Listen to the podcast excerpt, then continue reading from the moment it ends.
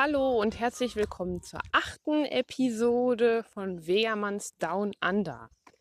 Dieses Mal live aus dem Grampians National Park oder am Rand davon und ich erzähle euch ein bisschen, was wir hier machen und was der Grampians National Park ist.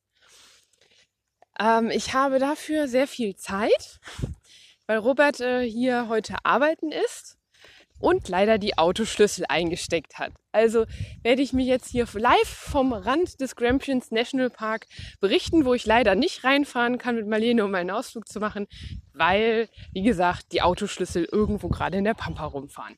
Aber ist nicht so schlimm. Wir sind hier in einem schönen Örtchen und jetzt machen wir hier einen Ausflug und ich erzähle euch ein bisschen was. Viel Spaß dabei!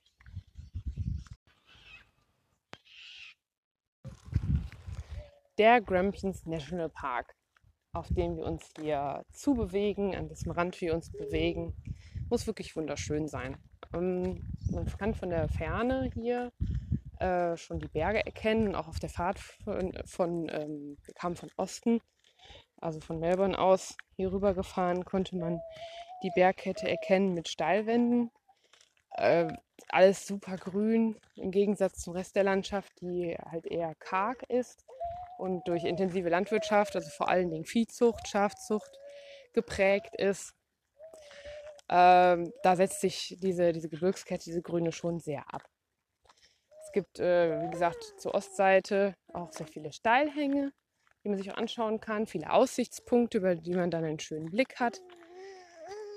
Das muss alles wirklich sehr schön sein. Ähm, weil es ein Nationalpark ist, gibt es halt auch viele Tierwelt zu beobachten. Und während man im Inland, wenn man anhält, also in der Nähe von den Schafzuchten, eher von Fliegen überfallen wird, sind es hier dann doch eher Ameisen oder Schmetterlinge. Also äh, da ist die Vielfalt dann doch ein bisschen besser spürbar. Ähm, die, der Tourismus hier im Grampians National Park ist wohl auch schon sehr alt, hatte ich gelesen bei Wikipedia. Der wurde schon Anfang des 20. Jahrhunderts ähm, bestimmte Einrichtungen gebaut und äh, sogar bis zu Tennisplätzen und all so Zeug, äh, Arboretum und so Sachen, die, ähm, die die Touristen anlocken sollten. Und äh, bis zum heutigen Tage ist der Touristenstrom, glaube ich, auch nicht abgerissen. Ähm, was gibt es denn sonst noch? Also man kann da sehr viele Hiking-Trails machen, also so Spaziergänge, größere, so sechs Stunden Rundgänge. Es ist auch alles sehr gut ausgeschildert. Man kann mit dem Auto sehr gut Sachen erreichen oder mit kleinen Spaziergängen bis zu 20 Minuten. Erinnert mich sehr an unseren Urlaub in Kalifornien. Da war das touristisch auch ähnlich gut ausgebaut. Und ja gut, es ist auch nicht mein erstes Mal in Australien das war damals ähm, auch schon so, dass es aufgefallen ist, dass sie, egal wo man ist und wie weit man in der Pampa ist, dass eigentlich überall immer auch mal irgendwelche Infoschilder stehen und äh, alles sehr gut gepflegt ist, auch die ähm, öffentlichen Einrichtungen. Ja, genau das dazu. Was gibt es noch zum Grampians National Park zu sagen?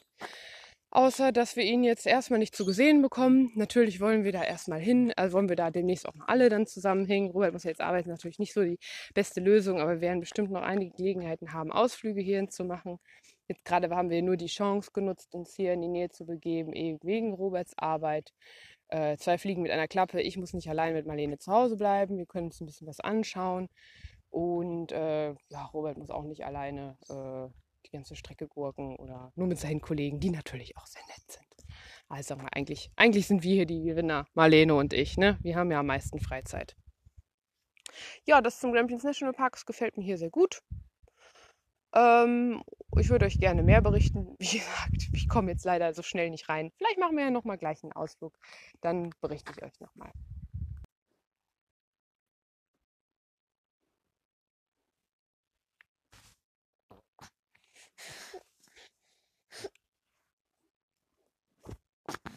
嗯嗯嗯嗯。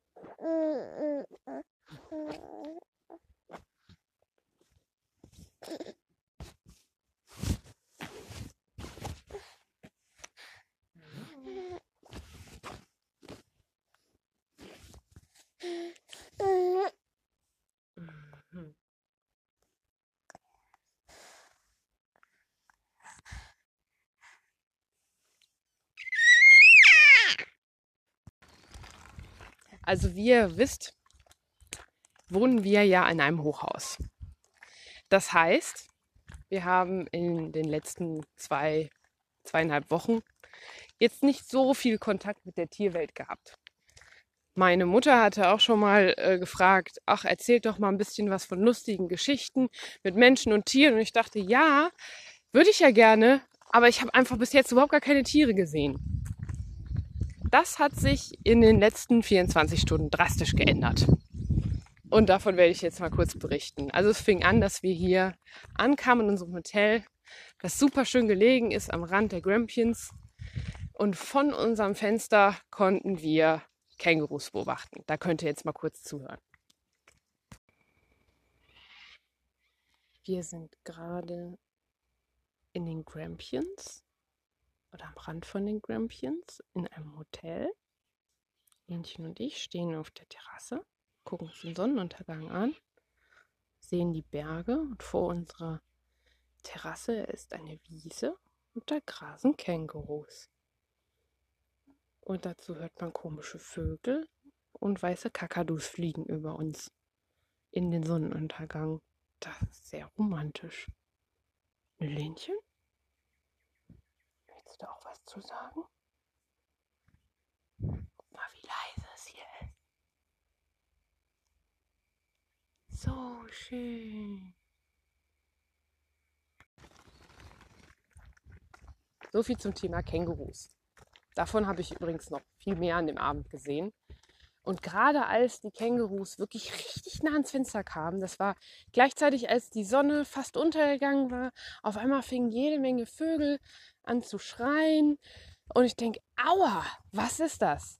Scheiße, Mücken, natürlich total vergessen. Und ich hatte überhaupt nichts dabei. Ich so, oh je, hat, hatte Marlene natürlich mit auf der Terrasse und ähm, dachte, oh nein, die Kleine wird gestochen und bin dann mit ihr im Kinderwagen schnell rein, drehe mich um, will durch die Tür gehen, denke, nein, die Tür stand offen, sperrangelweit und da ist so ein Fliegengitter vor und das hatte ich vorher davor gemacht. Und aus einem hier nicht weiter genannten Grund stand dieses Gitter sperrangelweit offen. Zum Glück war drin kein Licht an. Und ich habe das natürlich ganz schnell zugemacht und habe das Licht angemacht und sah, oh, Mücken, auch im Zimmer. Und dann bin ich auf Mückenjagd gegangen und habe circa fünf Mücken erschlagen. Ich denke, es waren aber sechs, weil äh, im Endeffekt habe ich auf jeden Fall ein paar Mückenstiche abbekommen. Bei Marlene habe ich zum Glück noch keine gesehen. So, das war dann unsere erste Kontakt mit den australischen Mücken. Ähm, Kängurus haben wir jetzt auch, genau. Was kam als nächstes? Ach ja, genau. Und dann bin ich ins Badezimmer gegangen und denke, oh, noch ein Gast. Da saß auf dem Boden eine riesig große Kakerlake. Wirklich richtig groß, so dass Robert auch sagte, oh, die ist aber groß. und äh, hat sie beherzt mit einem Glas eingefangen. Ich so, die ist super schnell, du musst jetzt sehr schnell sein. Und hat er wirklich geschafft. Sie hätte fast auch, wäre sie wieder rausgesprungen. Die sind echt flink, die Viecher. Aber die Kakerlake war dann unter unserem äh, Glas, das war so ein Glas für, für Zahnputzbecher quasi, gefangen. Das haben wir also auch geschafft. Und ähm, Gut, dann sind wir irgendwann alle schlafen gegangen, nachdem Robert auch wieder da war. Dann war es eine ziemlich unruhige Nacht, weil äh, dann ist Marlene nochmal wach geworden, hat nochmal in die Hose gemacht, was sie wirklich noch nie gemacht hat, dass sie wirklich äh, nachts groß muss. Das hat sie jetzt wirklich seitdem sie, weiß ich nicht, drei Monate alt ist, nicht mehr gemacht. Egal, dann war sie natürlich hellwach und quietschte rum und alles. Ich denke so, ah, okay, wer da wohl noch so wach wird, nebenan, mal gucken. Und dann haben wir alle gerade wieder so eingeschlafen und auf einmal, das Fenster war offen, macht es. Was ist das denn? Ja, und draußen äh, auf der Terrasse war definitiv irgendein Tier mit Krallen, das irgendwie sich komisch fortbewegte. Vielleicht war es sogar ein Känguru. Ich so, oh, Robert, mach mal bitte die Tür zu. Und haben auch nichts mehr davon gehört, aber dachte auch so, okay, Tierwelt, hallo, hier sind wir. So, das war dann also ein seltsames Tier, was wir noch hatten. Was haben wir noch? Klar, Vögel waren sowieso die ganze Zeit da. Aber wenn wir mal chronologisch weiter vorgehen, äh, bin ich dann morgens war wirklich schön vom Balkon getreten. Robert war schon weg, Marlene hat geschlafen und ich hatte mein Glas draußen stehen lassen. Das war so ein Drink, nicht besonders süß, aber wohl egal. Und ich gucke genauer hin. Ich denke, oh ja, ist nichts passiert. Aber als ich wirklich genauer hinschaue, schaute, sah ich, dass das ganze Glas überbevölkert war von mini kleinen Ameisen. Jo, ne? So ist das halt in der Natur. Ist ja auch egal, mit dem Glas habe ich nichts mehr zu tun, aber ähm, fand ich dann doch ganz interessant, wie schnell man innerhalb von wenigen Stunden so nah an die australische Tierwelt kommt.